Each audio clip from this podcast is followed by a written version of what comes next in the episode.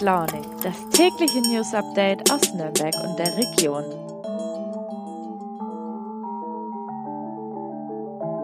Hallo und guten Morgen zusammen zu Früh und Launig, heute an diesem Dienstag, den 13. September. In dieser Woche geht es einen Tag später los als sonst. Gregor hat es ja schon am Freitag angekündigt. Aber ich freue mich sehr, dass ihr heute wieder eingeschaltet habt und wir gemeinsam in diesen Tag starten. Ich bin Katja und begleite euch ab heute durch den Rest dieser Woche, natürlich wie immer mit den wichtigsten News aus der Region. Wir sprechen heute über einen traurigen Fund in einer fränkischen Gemeinschaftsunterkunft. Es geht um Neuigkeiten hinsichtlich des Falls einer illegalen Schule in Erlangen-Eltersdorf. Der hat letztes Jahr für ziemlich viel Aufsehen gesorgt. Und wir sprechen über eine junge Forchheimerin und ihre Geschichte, denn sie wurde im Jahr 2005 beim schwersten Unglück in der Geschichte des Annafestes schwer verletzt. Ja, am Sonntagnachmittag gegen 15 Uhr ist ein Mann bei der Polizeiinspektion in Treuchtlingen aufgetaucht und der hatte ein ungewöhnliches, aber vor allem ziemlich erschreckendes Anliegen. Laut einem Pressesprecher der Polizei hat er nämlich gegenüber den Beamten angegeben, dass er gerade eine Frau umgebracht hat. Die Polizei ist daraufhin natürlich sofort zu der Gemeinschaftsunterkunft in der LK-Naumburgstraße in Treuchtlingen ausgerückt. Die liegt auch gar nicht weit von der Polizeiinspektion entfernt. Und in einem der Apartments dort fanden die Beamten dann tatsächlich die Leiche einer Frau und sie wies auch Verletzungen auf, die auf ein Gewaltverbrechen schließen lassen. Bislang ist die Frau noch nicht identifiziert. Ersten Erkenntnissen der Polizei zufolge war allerdings auch der Tatverdächtige in der Gemeinschaftsunterkunft untergebracht. Gegen den Mann wurde jetzt Haftantrag gestellt. Er sollte am gestrigen Montag einem Ermittlungsrichter vorgeführt werden. Der Kriminaldauerdienst in Mittelfranken hatte die ersten polizeilichen Maßnahmen vor Ort durchgeführt und die Mordkommission der Ansbacher Kripo hat noch am Tatort die Ermittlungen zur Klärung des Tatgeschehens aufgenommen. Ich verlinke euch mal den Text unten in den Show Notes, denn darin und auf nnd und nordbayern.de findet ihr immer die neuesten Entwicklungen, sobald es Aktualisierungen in dem Fall gibt. Das nächste Thema ist eines, das vor einigen Monaten für Aufsehen in der Region gesorgt hat und meine Kollegin Anne Kleinmann aus dem NNDI-Team ziemlich lange auf Trab gehalten hat. Sie hat deswegen nämlich intensiv recherchiert. Und zwar geht es um die illegale Schule, die in Erlangen-Eltersdorf betrieben worden war. Die ist mittlerweile geschlossen und wir haben damals auch schon mal bei Früh und Launig darüber berichtet. Aber liebe Anne, vielleicht kannst du uns trotzdem noch mal kurz zusammenfassen, was da eigentlich los war. Also das war damals so, dass unser Verlag, beziehungsweise das landete dann eben auf meinem Tisch, darauf aufmerksam gemacht wurden, dass es wohl im Raum Erlangen Eltern gibt, die ihre Kinder privat unterrichten. Und es hat aber wirklich ein paar Wochen gebraucht, bis ich diese Information verifizieren konnte und auch bis ich wusste, wo dieser Unterricht denn überhaupt stattfindet. Irgendwann habe ich es rausgekriegt und zwar war das in einer alten Mühle bei Eltersdorf. Eltersdorf ähm, ist bei Erlangen um die Ecke und das ist so ein ähm, bisschen am Rand von Eltersdorf gelegenes äh, Gelände, eigentlich ganz schön mit so einem großen Gebäude, alter Mühle, Scheune daneben. Ja, sieht eigentlich ganz idyllisch aus. Und wir haben dann darüber einen Artikel geschrieben und daraufhin haben die Behörden auch dieses Gelände durchsucht. Zweimal, beim ersten Mal haben sie nichts gefunden, beim zweiten Mal haben sie aber dann ähm, Schülerinnen und Schüler angetroffen und zwar während des eigentlichen Unterrichts. Also die waren nicht in der Schule, obwohl sie das hätten sein müssen. Und die Behörden, also die Polizei, die haben dann auch Gegenstände und Materialien ähm, sichergestellt. Und was man vielleicht noch dazu sagen muss, also es hat sich hauptsächlich um Eltern gehandelt, die wohl ihre Kinder wegen der Corona-Tests und andere Regelungen in der Zeit nicht mehr an die Schulen schicken wollten. So zumindest meine Information. Und langsam kommt das Ganze jetzt zu einem Abschluss. Wie ist denn so der aktuelle Stand? Ja, also wie gesagt, nach unserem Artikel ähm, gab es dann diese Durchsuchungen. Und als man da auch Schülerinnen und Schüler angetroffen hatte während der Schulzeit, ähm, wurde dann die Schule auch geschlossen, zunächst von den Behörden und die Regierung von Mittelfranken, die sind solchen Sachen zuständig, die hat dieses Verbot der Schule oder des Unterrichts dann auch ähm, wenig später bestätigt. Genau, und dann begannen im Prinzip die Ermittlungen und die Auswertungen der dort mitgenommenen Sachen. Okay, und welche Strafen haben die Verantwortlichen so zu erwarten? Also die Eltern, die gegen die Schulpflicht verstoßen haben, die haben jeweils schon ein Bußgeld erhalten.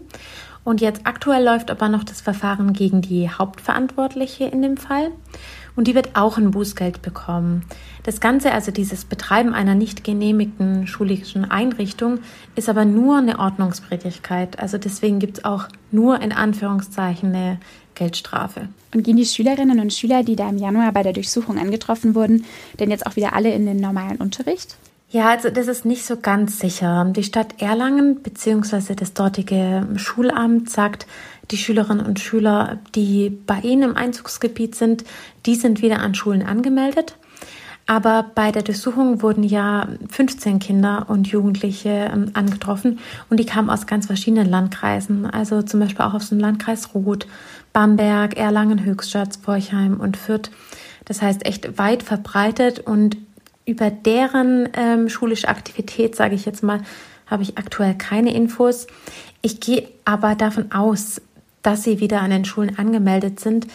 Denn normalerweise ist es ja so, wenn Schülerinnen und Schüler im Unterricht fehlen, dann werden da bestimmte Sachen eingeleitet. Das geht dann so weit, bis irgendwann die Polizei vor der Tür steht.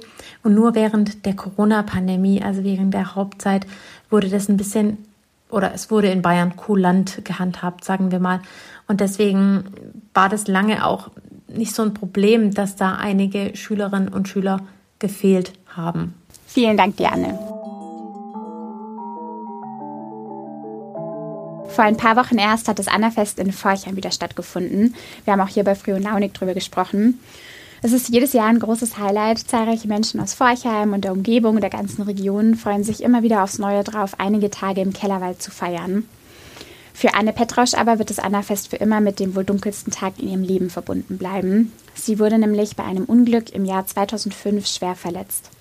Meine Kollegin Lea Verena Meingast hat Anne getroffen und nachgefragt, wie es ihr heute geht. Hi, liebe Lea.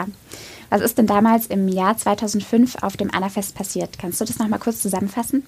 Der 29. Juli 2005 geht auf jeden Fall als dunkler Tag in die Geschichte des Annafests ein. Es ist bis heute das schwerste Unglück, das sich in der Geschichte des Fests ereignet hat. Zunächst war es ein Sommertag, der letzte Schultag, die großen Sommerferien begannen, das Annafest war gut besucht. Da konnte noch niemand ahnen, dass an dem Abend später ein Sarg in den Kellerwald getragen werden würde. Ja, viele Menschen waren vor Ort im Kellerwald und haben gefeiert, als ein Unwetter über den Kellerwald hinwegzog. Blitze, Donner, Fallwind und plötzlich brach ein etwa 30 Zentimeter starker Ast einer Kastanie und stürzte herab vor den Eingang des Gottlar-Kellers, wo einige Menschen dem Unwetter trotzten. Erstmal herrschte eine Tumultsituation. Helfer rückten mit der Motorsäge an, um ja den Weg frei zu machen. Und ein Mann starb, ein 43-Jähriger aus Rheinland-Pfalz und Anne Petrausch aus Effeltrich, 15 Jahre alt, war schwer verletzt und querschnittgelähmt. Okay, und du hast dich dann vor kurzem, also 17 Jahre später, mit Anne Petrausch zu einem langen Gespräch getroffen. Wie geht es ihr dann heute und was hat sie eigentlich alles hinter sich? Anne hat viele Krankenhaus- und Reha-Aufenthalte hinter sich. Heute ist sie 32 Jahre alt. Ähm, wenn man jetzt zurückspringt zu dem Unglück, zuerst war es auch ähm, ja einfach alles noch sehr unklar. Ihre Eltern haben erstmal nur den Anruf erhalten, dass sie schwer verletzt wurde und ins Krankenhaus gebracht wurde. Ähm, drei Tage lang lag sie im künstlichen Koma, war auch am Kopf schwer verletzt, der Gehirndruck war gestiegen und oben am Kopf ähm, hatte man ihr eine Kanüle gelegt. Zwei Wirbel waren gebrochen, das Rückenmark verletzt, Querschnittlähmung. Nach etwa eineinhalb Wochen erfolgte der Transport nach Bayreuth auf die Teilintensivstation und wie Anne mir erzählt hat, erinnert sie sich auch an nichts vor diesem Transport. Also erst die Zeit in Bayreuth und danach hat sie präsent in Erinnerung. Ähm, von dem Tag des Unglücks nichts und auch von den eineinhalb Wochen danach nichts. Und sie sagt, dass es sicher ein Schutzmechanismus des Körpers ist und dass sie sich auch gar nicht daran erinnern will. Ja, es folgten weitere Krankenhausaufenthalte Reha-Aufenthalte. Erstmal blieb sie bis Ende des Jahres in der Klinik.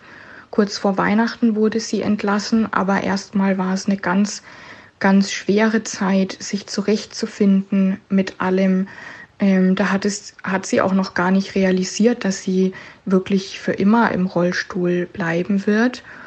Es folgten noch einige weitere Reha-Aufenthalte und auch ja unterschiedlich schwere Phasen, so hat sie es mir erzählt. Ein Reha-Aufenthalt, der sie dann auch am meisten weitergebracht hat, wo sie viel gelernt hat, ähm, dann auch zurechtzukommen mit dem Rollstuhl im Alltag, ähm, was als 15-Jährige oder dann eben die Zeit danach einfach auch ein ja, sehr schwieriger Prozess war. Was sie aber auch erzählt hat, wie viel Rückhalt sie erfahren hat, natürlich von Familie und Freunden im Krankenhaus selbst, viele Geschenke, Mitbringsel, die sie bekommen hat. Sie hat erzählt, dass äh, sie wie fast wie eine Art Altar im Zimmer hatte mit all diesen Geschenken und Botschaften, Menschen, die an sie denken und sie unterstützen wollen. Und es gab damals auch äh, privat ähm, wurden, wurden Spenden gesammelt und das äh, hat der Familie unglaublich geholfen, weil natürlich dann äh, alles barrierefrei zu Hause gemacht werden musste. Unter anderem ein Aufzug für 40.000 Euro ähm, eingebaut wurde. Und für die Spenden ist sie bis heute unglaublich dankbar und die Familie auch. Ja, das kann man sich vorstellen. Und es ist auf jeden Fall schön zu hören, dass die Familie dann in dieser schwierigen Situation doch so viel Hilfsbereitschaft auch erfahren hat. Wie ist es denn eigentlich? Denn das Unglück ist ja auf dem Annafest passiert, veranstaltet von der Stadt Forchheim. Gab es da dann zum Beispiel Schadensersatz für Anne? Ein Gerichtsverfahren folgt damals gegen die Stadt Forchheim als Veranstalter des Annafests. Anne hat mir gesagt, es macht einfach etwas aus, ob man in so einem Fall Schmerzensgeld bekommt oder nicht. 2012 hat letztlich aber der Bundesgerichtshof in Karlsruhe das Urteil des Oberlandesgerichts in Bamberg bestätigt, dass der heftige Sturm der Auslöser war und die Stadt keine Schuld treffe. Okay, und Anne lebt ja nach wie vor in Forchheim und ich habe es vorhin schon kurz erwähnt, das Annafest ist alljährlich ein riesiges Thema in der Stadt, auch bei uns in der Berichterstattung zum Beispiel. War sie dann jemals wieder dort oder wie geht sie damit um? Ja, tatsächlich ist das Anna-Fest in Forchheim im Sommer natürlich omnipräsent und viele besuchen gerne das Anna-Fest im Kellerwald, treffen alte Bekannte dort wieder. Und für Anne ist es natürlich eine sehr schwere Zeit. Sie sagt immer, wenn die Zeit näher rückt, macht es schon was mit ihr. Sie lebt in Forchheim und arbeitet auch in Forchheim. Sie sagt, sie ist eine junge Frau mitten im Leben, nur nicht ganz so wie Leute in ihrem Alter. Ähm, ihre Familie ist ihr ganz wichtig und die hat tatsächlich seit 17 Jahren das Anna-Fest ähm, nicht mehr besucht und ihr Bruder ist so ein bisschen das Wetterradar der Familie geworden. Wenn ein Sturm angekündigt ist, dann schreibt er in die WhatsApp-Familiengruppe, dass alle auf sich aufpassen sollen. Danke dir, Lea. Den ausführlichen Text von Lea zu Anne und ihrer Geschichte, den findet ihr unten in den Shownotes verlinkt, wie auch sonst immer alles, also schaut da gerne mal vorbei.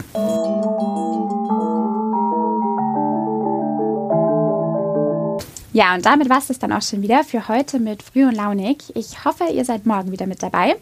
Habt einen guten Dienstag und genießt noch einmal das etwas wärmere Wetter. Ab morgen soll es dann wieder weiter bergab gehen mit den Temperaturen. Der Herbst ist definitiv im Anmarsch. Macht es euch also gemütlich und ich freue mich dann sehr, wenn wir uns morgen wieder hören.